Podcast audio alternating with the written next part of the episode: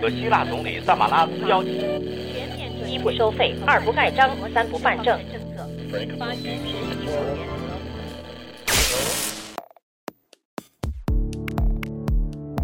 新闻不都是冰冷的，故事不都是虚假的。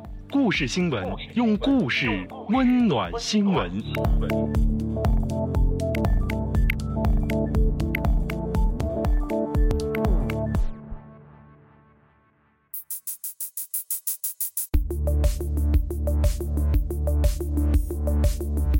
故事新闻本期精彩内容：全国首家网络医院试水半年，时代进步与传统保守的碰撞。故事新闻关注：网上看病时代来临之前，优步广州总部被查，车主官网暂时关闭。故事新闻讲述优步如何走入中国市场。故事新闻稍后为您讲述。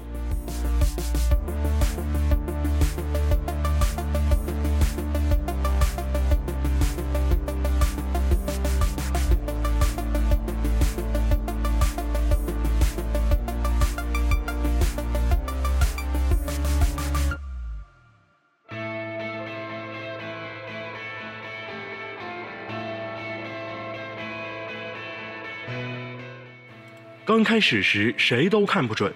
广东省第二人民医院工作人员邹强说的是股价，也代表了不少医生最初对网络医院前景的看法。二零一四年十二月三号，广东某公司宣布参股广东省二一网络医院后，股价从十三点七五元飙升到五十二点七元。邹强说，很多同事后悔当时没买。彼时，这一全国首家获得卫生计生部门许可的网络医院，在经过一个多月试运行之后，于二零一四年十月二十五号在广东省二医正式上线。刚开始，接诊医生对网上看病有所顾忌，一名消化内科博士一个星期才开出两张处方，太草率了，会出大问题的。面对无需当面诊断的新手法，一位不愿意具名的医生这样说。这种网上诊疗有风险，而在该院看来，任何改革和创新都是有风险的。运行近半年，网络医院已为一万一千四百九十二名患者开出了八千一百七十二张处方。在医院干了十几年宣传工作的宋忠雷，怎么也没有想到，广东省二一试水网络医院会引起如此大的关注。这家网络医院起源于三年前的一个叫“健康小屋”兼备社区的卫生监测、预警和应急功能的慢病管理项目。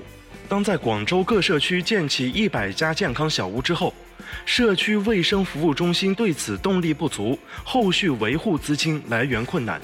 该医院医疗拓展部主任张胜明说：“不要老想着要一笔钱。”广东省二医院长田军章介绍，需要想到办法，找到突破口。二零一四年七月，广东省医改办主任黄飞建议，大胆探索用互联网管理社区慢性病人。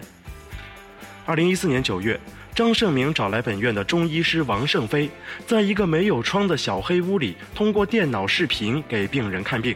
他说，另一端找了两家药店推荐病人，刚开始还不敢说是看病，说是做健康咨询。一开始，不少医院员工也不知道网络医院在做什么。一位老人在广州一家药店看了病之后，来到医院咨询，导医台医务人员说没有这回事儿，老人以为自己被骗了。院方回访得知才解释清楚。之后，该院开大会时专门向全院通报了网络医院的情况。网上看病会有很多信息缺失的。虽然也在做网络医院，深圳市人民医院网络医院负责人陶红的态度非常谨慎。他们的网络医院主要是做患者管理和健康咨询。他说：“我们根本不做网上诊疗，医疗是一项非常复杂的工作。网上直接给病人看病到底靠谱吗？”毕业于暨南大学医学院的王胜飞在该院出任网络接诊医生。他说。我对网络看病不排斥，也不是很积极。当时觉得网络看病有局限性，而对于不少西医医生而言，更是难以适应。不少医生一到互联网上就不会看病了。后来，张胜明要求网络接诊医生转换思维。他说：“假如你就是一名赤脚医生，也没有那些检测设备，这个病人现在很痛苦，假如也就是常见病，你能不能判断得准？慢慢的，网络医生的日接诊量上升到了五六十人，多以常见病为主。得知广东省二医要搞网络医院，该省卫计委有领导一开始也非常反对，扯淡，这个东西怎么能搞？张胜明称，现在他们都鼓掌欢迎。二零一四年八月二十九号，国家卫计委下发关于推进医疗机构远程医疗服务的意见，里面明确医疗机构运用信息化技术向医疗机构外的患者直接提供的诊疗服务，也属于远程医疗服务。该委相关人士确认，医疗机构提供的诊疗服务，病人在哪里接受不受限制，在家里也算远程医疗，这让田军章松了一口气。之前，远程医疗只是医疗机构对其他医疗机构患者的 B to B 模式，而网络医院则一头是医疗机构，一头是直接面对患者的 B to C 模式。田军章一天也不想多等，二零一四年十月二十五号，广东省卫计委复函同意广东省二医建立广东省医疗应急网络中心和广东省网络医院。批复下来的当天，网络医院在该院正式上线。这是一个无需来医院挂号看病的互联网平台，通过安装在社区医疗中心或者连锁药店等网络就诊点的视频终端，患者可向在线医生求医问诊。之后，网络医生的处方通过打印机打印出来之后，患者持处方去药店买药。目前诊金免费，候诊时间人均十到二十分钟。对于这一做法，国家卫计委新闻发言人宋树立在二零一五年二月十号的例行发布会上说：“目前，在我国医疗机构当中，并无所谓网络医院这个类别，也不存在网络医院的审批程序和标准。换言之，广东省二医要搞网络医院，只需向主管部门广东省卫计委报备即可。”四月十号，有媒体再次就在线诊疗等问题追问国家卫计委。宋树立表示，互联网上其他一些涉及医学诊断的治疗是不允许开展的，但是可以做健康方面的咨询。宋树立的这一回应被媒体普遍解读为卫计委禁止在互联网上开展诊治工作。为了核实这一说法，张胜明仔细查看了发布会文字实录后发现，意见中对远程医疗的两个分类是：你要做诊断，必须是医疗机构；非医疗机构只能做咨询。张胜明说：“这一点很关键，而更为关键的是，直接通过网络终端给病人看病，是否比传统面对面视触叩听有着更高的风险？现在老百姓希望看病越简单越好，但是有的事情是省不了的。作为心内科医生，陶红明确说他不会去网上看病。他说风险太大，表面上是小病，其实可能是大病的早期表现。”我们医生至少都是有三五年的临床经验，常见病怎么有搞不定的呢？张胜明对网络医院医生工作进行了细分，医生通常只处理感冒、痛经和慢性咳嗽等五十种常见病、慢性病。如果遇到了网上诊断判断不了的疾病，王胜飞会建议患者去医院检查。只要是医生明确开了药的，就是这个医生有相对把握的。张胜明认为，网上看病风险可能会比现实中高一点，但是医院会通过这些方式把风险降到最低。另外，有医生出于规避风险考虑，会适当夸大病情。院长田军章也称，不能因为有风险而不去尝试。改革和创新都是有风险的，关键是如何来把控风险，把风险降到最低程度。尽管在业内还有不少争议，但显然不仅仅是田军章看到了网络医疗的前景。三月十一号，与广东省网络医院类似的浙江宁波云医院也正式运营。在云医院上，网上诊疗必须是诊断明确的慢性病，另外必须是复诊病人，而且事先需与医生签订服务协议。最近一两年，百度、阿里巴巴、腾讯纷纷重金砸向互联网医疗。另外，很多移动互联网医疗产品纷纷面世。不过，按照相关规定，他们目前只能做网上健康咨询。这个行业传统保守又资源垄断，急也急不成。支付宝未来医院项目负责人刘星称，他希望有更多全流程的互联网医疗服务加入进来，通过几年运作，把行业资源激活。定位于社区居民家庭医生和健康守门人的广东省网络医院，已与该省二十家连锁药企的一万两千六百四十九家分店签订合同，并完成其中分布各地的五百家连锁药店的互联网终端运营工作。南方周末的记者就在深圳市福田区一家药店体验就诊时发现，摄像头的清晰度是目前遇到的最大问题。当一位扁桃体发炎的患者打开嘴巴让医生看病时，视频那头的医生说：“不用看了，看不见。”抱着尝鲜的心态看完之后，该患者说自己以后会慎重选择网络医院。为了提高摄像头清晰度，张胜明正在和大学合作研发系列辅助器械，准备安置在药店终端。一位不愿具名的医疗界人士表示，网络医院能否成功的关键是商业模式。他说：“一旦参与药店药费分成，就又陷入了以药养医的困境。”对此，张胜明坚决否认，称网络医院的一个重要目标就是医药分家。医生开出处方后，患者可以去任何地方买药。张胜明说：“目前医生成本主要由医院投入，而更大的运营成本则是由深圳一家公司投入。”为了吸引医生，网络医院开出的薪水往往比医生原科室高一到两成。网络医院的医生也有着异于普通门诊的辛苦，看病很大程度上靠不断沟通，面对面听诊一下子能发现的问题，网络上往往要问好几分钟。为了保护嗓子，他们往往每接诊完一个病人就要喝一口水。据介绍。目前回访了五成就诊患者，发现总满意度达到百分之九十八，还没有出现医患纠纷案例。作为广东医改的一个亮点，网络医院被寄予厚望。通过近半年运行，网络医院平均处方金额为六十四点七元，远低于广州市二零一四年普通门诊平均处方价格二百五十点七元。四月十七号，听到网络医院服务模式介绍时，正在该院视察的广东省常务副省长、省医改领导小组组长许少华打断了田军章的话：“允不允许医生在家里也放一个终端提供服务？对于使用者来说是基于手机的，对于医生来讲，既可以基于诊室，也可以基于家里。尽管目前政策还不允许，他认为这是未来的发展方向。”网络上有业内人士发文质疑，网络医院还是占用的三甲医院的医生资源，是否与目前的三级分诊思路相反？张胜明说：“随着多点执业开放之后，我们欢迎所有医生都到这个平台上来。”他说：“希望吸引社区医生服务好周边病人，形成一个互联网医疗联合体，这样就把病人留在社区了。”除了未来的商业模式之外，目前，网上看病在纳入医保方面还有待政策支持。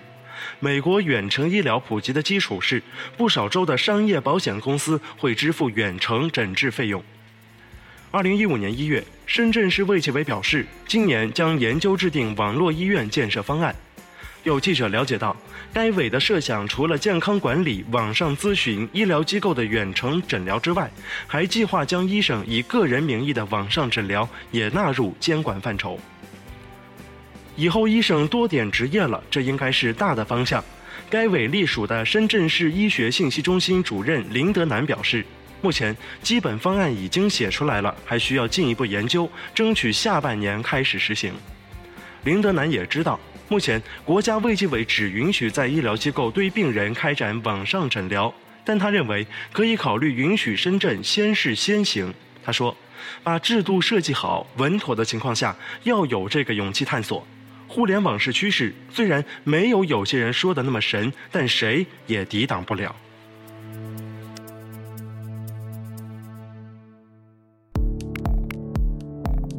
故事新闻，用故事温暖新闻。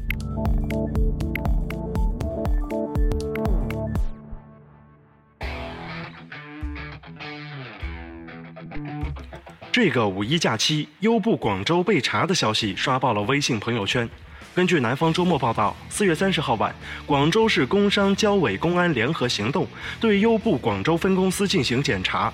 五月三号，广州市工商局指出，执法当天，优步广州分公司没有提供出营业执照，涉嫌无照经营。根据相关规定，外资企业办理营业执照需要先通过商务委审批，再到市工商局办理营业执照。但日前，广州市工商局相关负责人表示，现在没有掌握对方是否办理营业执照的情况，因此无法认定对方是内资还是外资企业，具体调查情况也不方便透露。据广州日报消息，三十号晚，广州市交委发布声明称，三十号，市工商、公安、交通等部门联合执法，对一家涉嫌未办理工商登记手续、组织不具备运营资质的私人车辆从事经营活动的企业进行执法检查，对相关经营工具的一批手机终端等物品进行暂扣处理，相关调查还在进行当中。是否构成非法营运，依赖于执法证据的取得，而不是依赖于其所表现的形式。广州市交委称，广州市区两级交通执法部门在近期的日常执法中，已查获多起利用手机软件揽客的非法经营个案，均被交通执法部门依法处三万元的罚款。对于个别网络运营单位涉嫌违反国家明文规定的各类经营行为，相关执法职能部门也将按照各自职责严格执法，予以查处。对此，据南方都市报消息，在办公室被查第二天，优步广州团队在司机之家发布致广大司机与合作伙伴的一封信。信中提到，该公司把人民优步作为公益事业运作，没有收取平台费，并出资奖励司机与乘客拼车的行为。优步自进入广州就与广州有关部门保持良好沟通，积极配合有关部门创新业务的开展，并且会在未来继续积极配合，共同致力于改善广州交通，解决市民出行问题。信中说，我们一直与监管部门保持良好的沟通，并且维持常规运转。截至目前，在优步广州办公室被查四天之后，多名司机反映三号收到优步的短信通知，优步广州车主官网司机之家本周将暂停对外开放，并通过邮件和电话回复司机与合作伙伴的提问。此前，据南方周末消息，打车软件优步在二零一四年二月正式进入中国，此后逐步进入中国九个城市：北京、上海、广州、杭州、重庆、成都、天津和武汉。同年八月，优步在中国推出了拼车产品人民优步。随后，优步开始在中国本土公司打起价格战，其补贴力度之大，在圈内被称为“野蛮人”。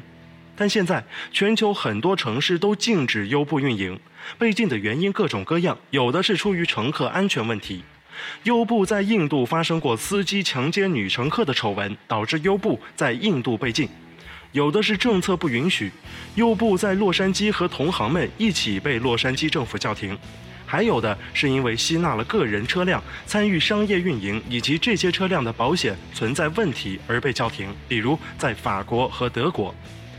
二零一五年两会期间，交通部长杨传堂接受媒体采访时也曾表示，永远不允许私家车当专车。广州交通部门也曾声明，凡利用私家车等社会车辆从事预约出租汽车经营服务的，可以统称为私租车。广州交委称，目前各专车所使用的车辆司机均不具备合法的客运营运资格，涉嫌非法营运，会依法严厉处罚。据前述南方都市报消息，优步广州办公室被查之后，虽然部分优步司机表示近期担心被查受罚，会先不上线保持观望，但有乘客说，乘客端登录还没有出现异常，在广州白云、海珠等区域预订人民优步还是比较容易。关于优步这家公司，接下来我们再通过界面新闻的文章来了解一下他们是如何进入中国市场的。四月二十五号，优步酝酿多时的一键打直升机登陆上海。虽然也有很多声音揭发说这只是一场营销活动，不过这并不能阻拦用户们的热情。从一键叫直升机到一键叫舞狮，一键叫宠物，一键叫特斯拉，一键叫佟大为。虽然并没有向同行企业大张旗鼓的宣传补贴发券，但是。这一家在人们印象中本该如 PayPal、eBay 一样水土不服的外国企业，却在短短一年多时间里摸到了中国市场的脉搏。二零一零年，优贝第一辆车上路，它一开始就是一个有成熟盈利模式的移动互联网公司。像以往所有 Copy to China 的故事一样，优步的模式迅速被盯上了。很快，国内就出现了类似的滴滴快滴、易到等等一众创业公司。近期又出现了一波主打拼车概念的公司，但是，跟过去那些故事不一样的是，优步并没有因为在中国的水土不服而败下阵来。相反，在滴滴快滴们终于扛不住补贴烧钱而合并之后，优步开始大力补贴了，并且成效非常显著。就目前的势头来看，优步在中国野蛮生长的速度，已经让背靠阿里、腾讯两大巨头的滴滴快滴感到了压力。他们紧急推出了狙击优步的产品，但看起来还是难以阻挡这个美国公司的扩张。在优步位于北京三里屯的办公室，每天都有上百号司机去现场办理签约手续。他们中的不少人原本都是滴滴专车一号专车的司机。尽管不少人对优步中国团队没有电话客服，只能发邮件反映问题的高冷风格颇有意见，但不得不承认的是，这家公司在中国的运营和发展，用现在的话来说，已经越来越 local 了。二零一三年初，时任腾讯 MIG 副总经理的王晓峰独自来到新加坡，他在那时就与优步团队有了第一次接触。他们在一家星巴克第一次聊起优步中国的将来。那时，优步只在巴黎、旧金山等三四十个城市存在，正试图往全球化扩展。那时候，中国国内还没有打车软件，Facebook 的移动广告刚出现。在王晓峰的概念里，手机上除了移动游戏，别的很难赚钱。此外，他已经见证了不少外资互联网公司进入中国却一一折戟，比如他的老东家 Google 被阿里巴巴干掉的 eBay，还有错误不断最终被关闭的雅虎中国。王晓峰最初对优步也没有多大的信心，他认可优步是个有趣的模式，但他认为困难会很大。因为优步的扩张和 Google、Facebook 不会一样，这需要大量的本地运营人员。不过，他最终还是加入了优步，负责上海团队。其中一个原因是，2013年7月的一场谷歌领头的投资，让当时的优步估值就达到了35亿美金。王晓峰觉得这会是个有挑战性、有前途的公司。优步上海二零一三年八月在全国最早开始试运营，上海也是全球第一个在非英语国家推出英语司机的城市。因为有数据显示，中国有七十万个注册的外籍人士，十七万在上海。全中国数以百计的城市里，有四分之一的外国人在上海登记。鉴于优步这个品牌那时在国内实在是没有什么知名度，他们觉得至少在上海的老外会是一个切入点。后来的事实证明，这样的判断是对的。从外籍人士切入之后，中国用户也被吸引了过来。在没有做任何特别广告推广的情况下，优步上海原本只占百分之十到百分之二十的中文语言用户，在两个月内快速增长，并很快超过了使用英语的用户。这让团队惊喜地看到他们更期待的本土市场。时不我待，他们接着计划往广州、深圳拓展。优步在中国的扩张套路是，每个城市都以小团队创业公司化运作。看好要进入一个新的城市市场，第一步先招这个城市的城市经理，然后组成三人小团队，提前半月找车，然后就试运营。试运营数据良好，回报旧金山总部，说服总部就可以放手去做。二零一三年十一月，广深差不多同时试运营。为了让更多人使用优步，他们在信用卡支付之外，增加了一项中国人更习惯的支付方式——支付宝。王晓峰入职优步上海那天，是本迎接了他。有着 IT 工程师和风投背景的美籍华人本，比王晓峰还要早加入优步。他说：“2013 年，优步中国没有乘客，没有车，没有团队，但他们看到了市场。”他说。从人口数量、消费能力、交通情况各种角度来看，都是个好市场。从那时起，优步就做了很多融入本地的努力。你们是不是要抢我们生意？在本挨家挨户向本地企业推广合作的时候，他们大多第一反应会警惕地问这么一句：这些企业一般是国企或较大的公司，此前他们习惯定期的日租、月租或长租的做法。说服他们被本列为市场开拓期的困难之一。我每次都会说，你完全不需要放弃你已有的生意，零散时间再做优步，没有风险，没有成本。做一段时间不喜欢的话，就再退出，继续做你原有的。说这话时，能让人想象到当时本脸上认真诚恳的表情。不过，这不是本认为最难的事情。最难的是教育用户。优步最早在上海和广州当地的酒吧和博物馆合作免费乘客活动。如果说在酒吧教用户下载一个 App 尚属容易，但让用户绑定支付账户就太难了。本说，对于一个没有知名度的软件，这很难，因为用户没有信任感。经过一段时间的推广，优步决定开始从高级车型开始扩展，这也和优步本身定位是最符合的。在整个亚洲市场，优步的定位其实一直是中高端服务提供商。在进入中国的初期，它延续了一贯的风格，只推出了高端服务。这一服务曾在深圳的起步价为十七元，二点七三元每公里，零点八五元每分钟。但运营一段时间之后，优步意识到，要想在中国获得更大的市场份额，只有高端服务远远不够，它需要变得更加亲民。于是。二零一四年六月，优步推出了价格减半的平价打车服务。二零一四年八月，优步又推出了人民优步，这是一个价格更加亲民的产品，也是优步现在真正打开中国市场的拳头产品。人民优步推出初期，优步再次面临一个新的市场和供应链如何打开和跟上的问题。王晓峰说：“他们甚至想过摆摊，在上海摆一千个摊，每个摊位设三个学生招司机，招完司机再招用户用拼车。但转念一想，我们是优步呀，开玩笑，这种事儿哪是我们干的？他们决定找些更聪明的方法，让更多的司机愿意过来把时间贡献出来。”动用人脉找意见领袖是优步的解决方案。他们要找对共享拼车理念有认同感、影响力比较大的朋友加入。原翼龙 COO 谢震、梅花网创始人任向辉是最早的两位。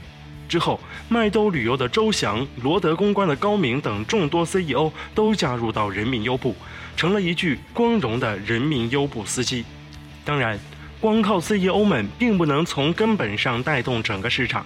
人民优步真正的小爆发大约始于今年三月，这离不开优步对司机高达三点五倍的高额补贴政策，还有比出租车更便宜的车费。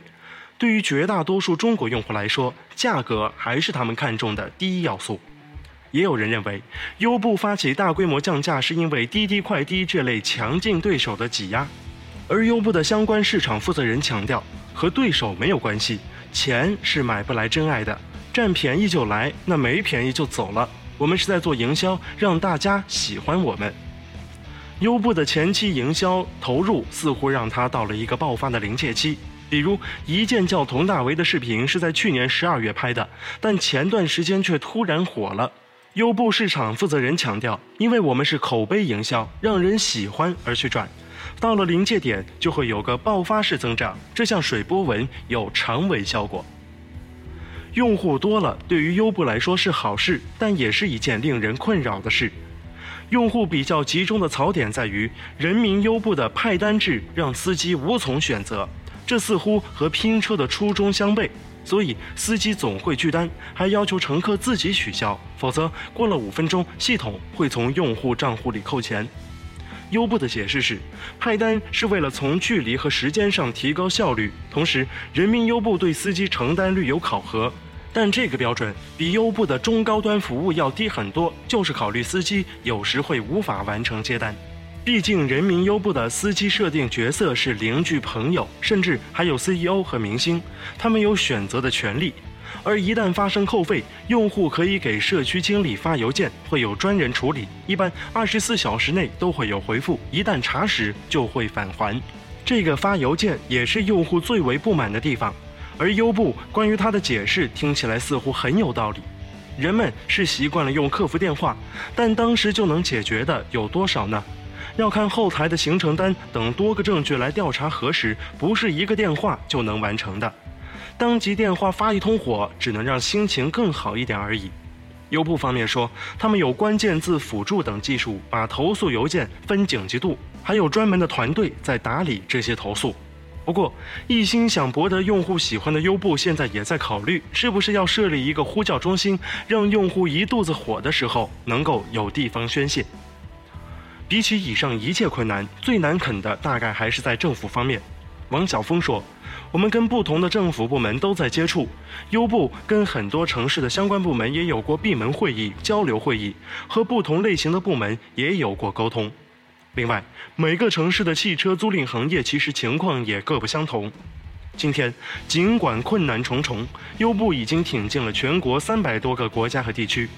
作为一家创业公司，它在全球每个月创造着超过五万个就业机会，一年六十万，未来还可能更多。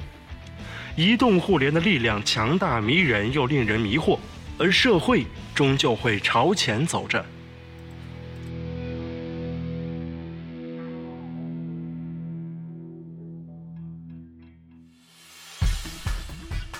欢迎关注故事新闻的微博、微信、微新闻电台，获得更多节目信息。微博请直接搜索“微新闻电台”，微信请搜索微信号 “Mike News Radio 一二三”。M I C N E W S R A D I O 一二三。